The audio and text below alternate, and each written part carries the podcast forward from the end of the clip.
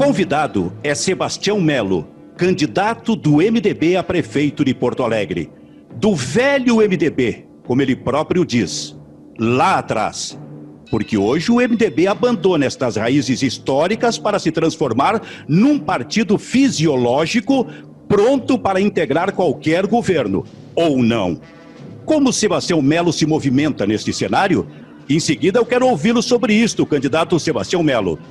A pandemia do Covid recrudesce e Sebastião Melo garante que vai manter abertas todas as atividades econômicas. Como assim? Não é contraditório num momento crítico em relação à pandemia? Sebastião Melo debate temas como transporte público, com destaque para Carris. Pública ou privada?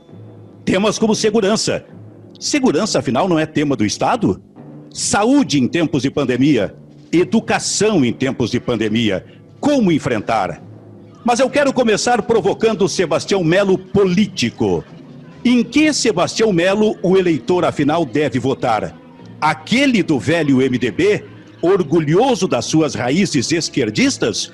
Ou este atual, que flerta com discursos e ações do presidente Jair Bolsonaro? Afinal, qual é o verdadeiro Sebastião Melo? E fica, o verdadeiro Sebastião Melo é um democrata que na juventude, lá na década de 70, eu me alistei junto com Pedro Simão e tantos outros para combater a ditadura. Eu penso que a democracia é o pior dos regimes, exceto os outros, como dizia Wilson Churchill. Né? E, e vem dessa cepa. Eu nunca mudei de partido, tentei mudar o meu partido a vida inteira e acho que o Brasil vive o final de um ciclo terrível da vida partidária. Aliás, eu diria que é, tem partidos no Brasil que se abrem partido mais fácil do que microempresas e que não tem nenhuma ideologia. Agora, é, eu sempre digo assim, ó, o mundo mudou e as pessoas também mudam. Tá? É, eu venho de um histórico de luta popular, passei pela Câmara de Vereadores, enriqueci nesse debate, passei pela vice-prefeitura, mas o que eu defendo hoje, Benfica, e, e, e quem nos acompanha aqui também, né, é que, se tu olhar o que eu defendi em 2016 como candidato, não tem muita diferença do que eu defendo hoje. O que muda é que eu fiz uma aliança, naquela época, mais para a esquerda, é verdade. Mas os propósitos são os mesmos. Eu sempre defendi, defendi parceria público-privado. Eu sempre defendi parceria na saúde. Eu sempre defendi parceria nas creches comunitárias. Deu o tempo, mas continua, por gentileza, Melo. E, portanto, eu penso que eu, se eu pudesse definir, o Melo continua sendo o Melo do diálogo, que tem essa capacidade de dialogar com a esquerda, mas também com a direita a favor de uma causa comum. Mas mudou tanto esse mundo que justifica assumir, eh, em alguns momentos, em alguns movimentos, o discurso de Jair Bolsonaro? Eu nunca assumi esse discurso, Benfica. É, existem bolsonaristas que votaram conosco e eu agradeço esse voto. Aliás, eu acho que um prefeito resolvedor de problemas não pode ser um prefeito ideológico. O buraco não tem ideologia, a falta de médicos na saúde também não, e assim tantas outras demandas da cidade. Eu, se for eleito prefeito de Porto Alegre, antes de tomar posse, talvez nos primeiros dez dias, eu vou procurar o governador do estado do Rio Grande do Sul, do qual não votei nele, tive um outro candidato, que é o Sartório, mas é o governador de todos os gaúchos, e vou conversar com ele sobre vários temas, segurança pública, Cais Mauá, entre outros. Eu vou procurar o presidente da República, porque num Brasil que concentra o poder político e, e econômico na mão né, do governo central, um prefeito de qualquer cidade, especialmente da capital, tem que dialogar. Dialogar com as pautas do Bolsonaro é diferente de concordar com o Bolsonaro, é diferente de ter o apoio do Bolsonaro, são coisas bem diferentes. Eu dialogo com muitas das pautas que hoje o governo federal é, tem para o Brasil. Acho, por exemplo, que é, quando o governo federal repassou os 600 reais para milhares de brasileiros, fez corretamente na, na Covid. Quando fez o microcrédito do Pronamp, fez corretamente. Quando degenerou as folhas de pagamento para várias empresas para que não quebrasse, agiu corretamente. Então, um prefeito, e se for prefeito, eu vou agir dessa forma, para resolver problemas da cidade, não? É, pelos resultados do primeiro turno, o apoio, entre aspas, de Jair Bolsonaro acrescenta ou tira votos? Benfica, a eleição do presidente da República passou há dois anos atrás e daqui dois anos teremos de novo eleição para presidente da República. Melo, na eleição para primeiro turno, esteve presente, muito presente, a figura de Jair Bolsonaro, eh, apoiando vários candidatos a prefeitos do país. Eu estou te respondendo. Quer dizer assim, o Jair Bolsonaro não esteve na minha campanha de primeiro turno e não estará na minha campanha de segundo turno. Eu quero te dizer o seguinte: bolsonaristas que votaram conosco foram muito bem-vindos, como o deputado Zuco, Sanders, o Bibo, entre outros. Em nome de um projeto, eu estou disputando a eleição para a Prefeitura de Porto Alegre, eu não sou candidato a presidente, não sou candidato a governador. A eleição de presidente passou dois anos atrás, daqui dois anos tem, outro, tem outra eleição. O que tem que ser julgado agora é se o projeto para enfrentar as demandas da cidade, é, é, de um lado, né, que tem um partido que, na minha avaliação, é, é todo estatista, que é tudo estatal, e tem um outro candidato a prefeito, que eu represento, juntamente com o Ricardo, que quer resolver problemas, sendo públicos ou público-privado, ou com parceria. Então, são projetos diferentes. Mas a nossa campanha não vai sair do foco municipal. Nós fizemos isso no primeiro turno e nós vamos continuar na próxima semana com foco municipal na eleição. Nós não vamos estadualizar, muito menos nacionalizar essa eleição porque a gente acha que não é honesto com o eleitor, porque esse discurso nacionalizado não vai melhorar a saúde pública de Porto Alegre, não vai melhorar a malha viária, não vai melhorar o morador em situação de rua que precisa ser acolhido, o aumento das creches que precisa acontecer. Isso não é com o discurso nacional que tu vai resolver. Então, por isso a campanha não será nacionalizada, não. Perfeito. Como o senhor vai conseguir manter todas as atividades econômicas abertas se a Covid está recrudescendo, candidato Sebastião Melo? Silvio, é importante dizer, acho que as, as tuas perguntas têm sido muito boas. Eu, eu gosto muito desse, desse pinga-fogo. Né? Primeiro, acho que a maioria das atividades econômicas já estão funcionando. É, algumas ainda não. Vou constituir, junto com o vice Ricardo, um comitê de saúde, de economia, mas acima de tudo de bom senso, para criar protocolos para aquelas atividades que ainda não estão reabertas. E podemos revisar alguns protocolos de horários, de ocupação, mas tudo isso nós vamos fazer com muita ciência, tanto a ciência econômica quanto a ciência da saúde. Não espere de nós irresponsabilidade. Não espere de nós atitudes atropeladoras. Agora, eu quero dizer o seguinte: a cidade está tá com muita dificuldade financeira. Fazia tempo que eu não via tanta gente pedindo nas sinaleiras. O desemprego aumentou muito, formal, e a informalidade é um desespero dessas atividades como eventos, cultura e todas as outras, que não estão funcionando. Então, economia e saúde caminham juntas e é dessa forma que eu vou agir. Reafirmo o meu compromisso, vou reabrir sim, se for prefeito, com os protocolos de saúde necessários, com os EPIs, porque acredito que é possível fazer isso com mais testagem. Aqueles que são mais velhos não trabalham, mas quem tem força para trabalhar tem que trabalhar e a roda da economia tem que girar, não? Possivelmente enfrentando um momento mais crítico ainda da Covid a partir de janeiro, na relação com os tempos atuais. Olha, Benfica, é, nós já a Europa está vivendo uma segunda onda, né? isso não é uma realidade no Brasil, né? uma coisa é torcida, outra coisa é realidade, mas tu, eu e todos nós torcemos para que isso não aconteça. Agora, cada coisa no seu tempo. Né?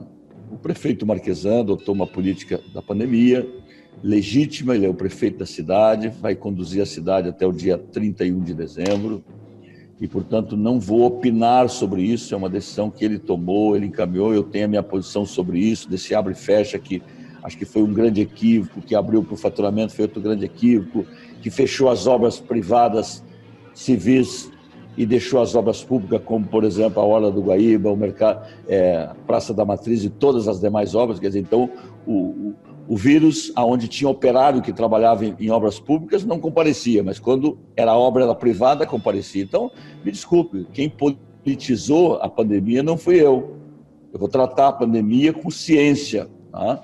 e com equilíbrio. Agora, a cidade espera né, daquele que disputou a eleição, que foi para o segundo turno, que afirmou isso o tempo todo, seria um prefeito que não vou aumentar imposto, tá? Que vou cancelar os próximos aumentos de IPTU, vou fazer refis para quem está devendo, que vou reabrir a economia para que a cidade funcione. Não? Candidato Sebastião Melo, eh, nos dias passados, a gente conviveu com o assassinato de um negro no supermercado Carrefour, em Porto Alegre. Grande consternação da cidade, repercussão mundial. A pergunta é: por que o prefeito Fortunati, quando o senhor era vice-prefeito, vetou o projeto que criava o Dia da Consciência Negra em Porto Alegre? Benfica, primeiro é com muita tristeza esse episódio que ocorreu dias atrás. Tá? E, e, e, o teu programa aqui tem uma repercussão muito grande, então a nossa solidariedade e essa dor insuperável da família a cidade que eu quero governar é a cidade da paz, que os diferentes convivam, sejam negros, brancos, mulheres, homens, e que a cultura da paz seja o eixo da cidade. O racismo é uma questão mundial, cultural, histórica, e que nós precisamos combater. Os Estados Unidos recém saiu de uma eleição e você, como eu, acompanhamos as tragédias do racismo lá. Eu sou uma pessoa que convivo com a diferença. Vejo, por exemplo, quando a Câmara de Vereadores escolheu uma diversidade de jovens, de negros, de mulheres, eu acho que isso é da riqueza da cidade. Essa questão do 20 de, 20 de novembro é uma matéria muito discutida. É, eu acho que o Brasil tem feriado demais, tá? o Brasil como um todo, mas eu acho que a negritude merece o seu feriado. Acho que essa é uma discussão que ela se cingiu a data, né, incidir com o calendário nacional, municipal, mas eu quero dizer que mais do que ter o dia de feriado, nós temos que ter políticas públicas dessa área e eu seria um prefeito muito cuidador disso, não? Ah, mas esse cuidado, por que, por que essa situação não se sensibilizou, não lhe sensibilizou, aliás, lá atrás, quando o senhor era vice-prefeito de José Fortunati e ele vetou o projeto que iria criar aqui em Porto Alegre o Dia da Consciência Negra? Benfica, eu fui um vice-prefeito leal da cidade, leal ao Fortunati. Mas quem veta projeto ou quem sanciona projeto não é vice-prefeito. Você só faz isso se você for for prefeito em exercício. Muitas vezes eu fiz isso. Eu não era o prefeito da cidade, eu quero ser o prefeito da cidade, fui vice-prefeito, me preparei para isso. Agora, eu, com toda sinceridade, acho que essa pergunta tem que ser dirigida a um democrata, um homem que eu gosto muito, que tem muita admiração, ao Fortunato, porque ele era o prefeito da cidade. Eu colaborei muito, mas tem algumas funções delegadas de um vice. Então, mas a função de de, de, de vetar projeto, não vetar projeto, ou sancionar projeto, é isso é uma competência exclusiva e indelegável do prefeito. Mas não poderia ter, mas o senhor não poderia ter sugerido ao prefeito? Mas nós discutimos muito essa matéria. Cingiu-se um fato que envolvia lá um conflito de datas, isso acabou não acontecendo. Então, mas eu estou muito aberto a discutir isso. Né? Agora, isso é uma coisa que passou né? e que nós temos que olhar para frente eu estou disposto a sentar para conversar sobre isso. Não? Perfeito. O senhor aí de passagem falou na questão do IPTU. Qual vai ser a sua providência em relação ao IPTU de Porto Alegre a partir do primeiro dia em que assumir? Olha, se a população nos escolher para governar a cidade, tem alguns projetos, a reforma administrativa é uma delas, parcelamento para quem deve tributos oriundos deste ano da pandemia, seja o IPTU, seja o ISS. E nós temos ainda, a partir do ano que vem, teremos quatro aumentos de IPTU para mais de 50% é, dos proprietários de imóveis e que incide fortemente, começando pela área comercial. E vamos convir, vamos combinar, Benfica, que é, nós hoje andamos como tu anda, eu ando, Tu pega o Macis Brasil, de cada 10 salas, tu vê, vende-se, aluga-se em 3, 4, 5. Tu anda pela Farrapos, é a mesma coisa, no centro de Porto Alegre, nas galerias, seja do Rosário, na Rua da Praia, seja na Marechal Floriano, na, do, na José do Vitorino, todos vivendo enorme dificuldade. Então, o cancelamento desse aumento é um bom senso para reerguer a economia. Porque são pequenos escritórios, são salões de beleza, são pequenos negócios que a maioria esmagadora não são proprietários, mas quem paga o IPTU é o locatário. Então, é uma maneira de você contribuir para reerguer a economia. Se os negócios mantiverem abertos, você vai ter a arrecadação do ISS, que tu vai compensar é? aquilo que tu vai perder no IPTU e tu vai ter menos pessoas desempregadas na cidade. E aí tu tem que ter, se tu tiver mais desempregado, tu tem que ter mais proteção social. Por, portanto, o senhor vai cancelar o IPTU? Os aumentos, IP... sim. Os aumentos, então, IPTU aprovado, novo IPTU aprovado. Isso. Perfeito. Fazer isso. Isso, isso é, é posição, porque no segundo turno, uh, Benfica, a gente reafirma as posições que vêm do primeiro turno, confronta biografias, diferenças, e é por isso que o povo nos pede mais tempo, porque com 12 candidatos, com tempo extremamente restrito de 10 minutos, e também com debates nos rádio e TV que essa quantidade de candidatos, o eleitor não, não consegue perceber bem qual é o projeto de cada candidato. Então, o segundo turno ele tem um confronto de biografias, quem tem mais experiência, quem fez o quê, quem não fez, mas também há um confronto daqueles projetos fundamentais para as nossas vidas. Então, é isso que está em julgamento e é dessa forma que nós estamos trabalhando para tentar convencer o eleitor para tomar a melhor decisão. E aproveito aqui para apelar é? aos 360 mil porto-alegrenses que não foram às urnas, que reflitam sobre isso. O futuro da cidade, é, o presente da cidade, é, para o presente, para o futuro, é muito importante a sua participação. Tá? Então, eu quero aqui apelar a que os que não votaram exerçam esse papel cidadão de irem às urnas, tomarem a sua decisão e contribuir com a cidade que todos nós amamos. Então, Passagem alta veículos de qualidade ruim, eh, os aplicativos, a questão do táxi, enfim, a mobilidade através do tra transporte público em Porto Alegre. Como é que o senhor vai encontrar uma solução atendendo todos os interesses em relação a isto, mas atendendo especialmente o interesse da população? Olha, Benfica, se eu tivesse que eleger duas pautas da cidade, e eu acho que não é só de Porto Alegre, uma delas é a mobilidade humana e urbana. Não tem uma saída única. Um minuto e meio não dá para explicar um tema tão complexo, mas eu vou repactuar a licitação. A licitação foi feita em 2015, ela não está atendendo o interesse do cidadão. E nessa repactuação, nós temos que estar na pauta todas as dramaticidades que tem. Por quê? Vamos lá, tem hoje 31% não pagam passagem. E quem paga essa passagem daquele que não paga é o pobre. Então é o pobre financiando o pobre. Por quê? Porque o que é isento, tudo bem. O que tem o emprego formal, o patrão paga 94. O informal, que senta do lado do isento, é o que custeia essa passagem. Então nós vamos ter que encontrar uma maneira de criar alternativas para financiar o nosso, aquele que não pode pagar. Tem ônibus que tem determinadas linhas hoje, por exemplo, em horários das 11 da manhã, 2 da tarde, 3 da tarde, que não tem passageiro para ônibus grande. Você vai ter que diminuir o tamanho dos carros e permitir que carros menores operam.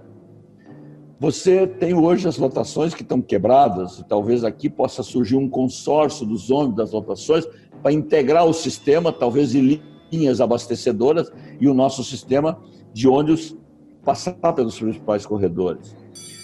Deu um minuto e meio, mas pode continuar, por gentileza. O assunto é muito importante. É, é.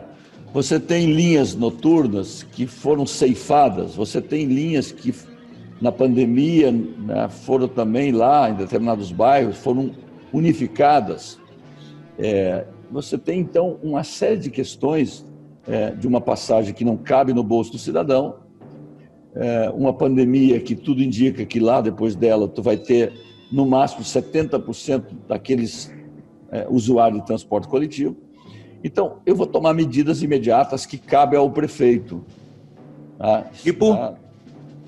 Tipo, por exemplo, né? eu vou criar mais linhas noturnas para aqueles trabalhadores, eu vou né, abrir a licitação e botar carros menores aonde naquelas linhas que a gente pode botar carros menores, aonde tem menos passageiro. Talvez criar é, é, é, transporte por demanda também, que é aquele passageiro que tem lá no Cantagalo, por exemplo. Você sabe que tem 30, 40 pessoas que, que saem das 8, das 9 até as 10. Então, você, em vez de ter um ônibus ordinário o dia todo, você tem passageiro por demandas. Eu vou sentar, sinceramente, com os vereadores, os 36 vereadores, e vou botar no telão tudo aquilo que não é da Constituição, do ponto de vista das isenções, para ver o seguinte: tem justeza em todas essas isenções? Se tem justeza, eu quero ser o primeiro pessoa a assinar embaixo. Mas se tem injusteza, nós precisamos avaliá-las. Porque cada vez que eu isento mais, a passagem aumenta mais. A questão dos tributos, por exemplo, eu conversei como deputado com o governador Eduardo Leite, porque presidi uma comissão, por exemplo, de integração do sistema de transporte. Eu acho que não tem cabimento ter ICMS no diesel ou na carroceria dos ônibus, porque isso significa interferir no valor da passagem. E o governo federal vai ter que ter a sensibilidade de tirar todos os tributos da cadeia do ônibus e criar um Fundo Nacional de Mobilidade Urbana para ajudar a financiar parte dos isentos daqueles que não podem pagar e não têm como pagar. Então, eu quero dizer o seguinte: não há uma saída única, não tem como ser, mas tem que haver mudanças profundas para o sistema não parar. Objetivamente, como é possível baixar o preço da passagem do transporte coletivo? Não tem como baixar o preço da passagem do jeito que está aí. Esse tema não há milagre. Não tem como. Você tem contratos assinados. Você, para baixar o preço da passagem, tu tem que tirar, por exemplo, os impostos. Se tu tirar os impostos da, de toda a cadeia do ônibus, tu baixa a passagem. É um exemplo muito concreto. Se tu suprimir linhas, tu pode diminuir. Agora, o passageiro não quer isso. Não suporta isso. Então, não tem como, sem fazer um rearranjo muito grande, você ter baixa, baixar, baixar a tarifa. Agora, então, é, é, é, é, um, é um, hoje o prefeito Marquesan, por exemplo, fez um acordo, hoje que eu digo no final desse mês de novembro, fez de, de outubro, aonde ele assinou um, um termo na justiça é, de 36 milhões que vai ser aportado ao sistema pelo, pelo fator da pandemia. Quer dizer, você imagina que você não tem dinheiro para outras coisas na cidade, você vai ter que aportar dinheiro público para o transporte coletivo. A Carris já tem um aporte de milhões, dois, três, quatro, cinco milhões por mês também, o que é uma empresa deficitária. Então, o sistema como está, Benfica, não funciona mais. Agora, se eu disser o seguinte, eu tenho uma vara mágica para resolver o transporte, eu estava mentindo para ti e para os teus, teus internautas. Eu não tenho. Eu tenho alternativas que devem ser construídas numa mesa com responsabilidade, do prefeito, do Tribunal de Contas, do Ministério Público e de todos que têm que ajudar. Então, se a Carris é deficitária, o que, que o senhor, objetivamente, no início do seu governo, caso seja eleito, vai fazer em relação a isso? Benfica, eu não, eu não posso analisar a Carris isolada do sistema. Ela detém 22% é, do, do, do monopólio do transporte. Então, ela transporta 22%. Tá? Ela tem que estar dentro desta repactuação. Hoje, por exemplo, a Carris tem uma câmara de compensação. Como ela não paga essa câmara de compensação, ela está pagando com serviço com mais linhas, porque ela não, ela não compensou o que ela devia para a câmara de compensação. Tá? Então, eu vou privatizar a Carris ou não vou? Depende. Depende. Se o preço de, de resolver o problema do transporte coletivo é privatizar a Carris, eu estou disposto a discutir isso. Agora, adianta eu dizer que vou privatizar a Carris e não resolver o problema do transporte? Não. Eu vou enfrentar o sistema como um todo.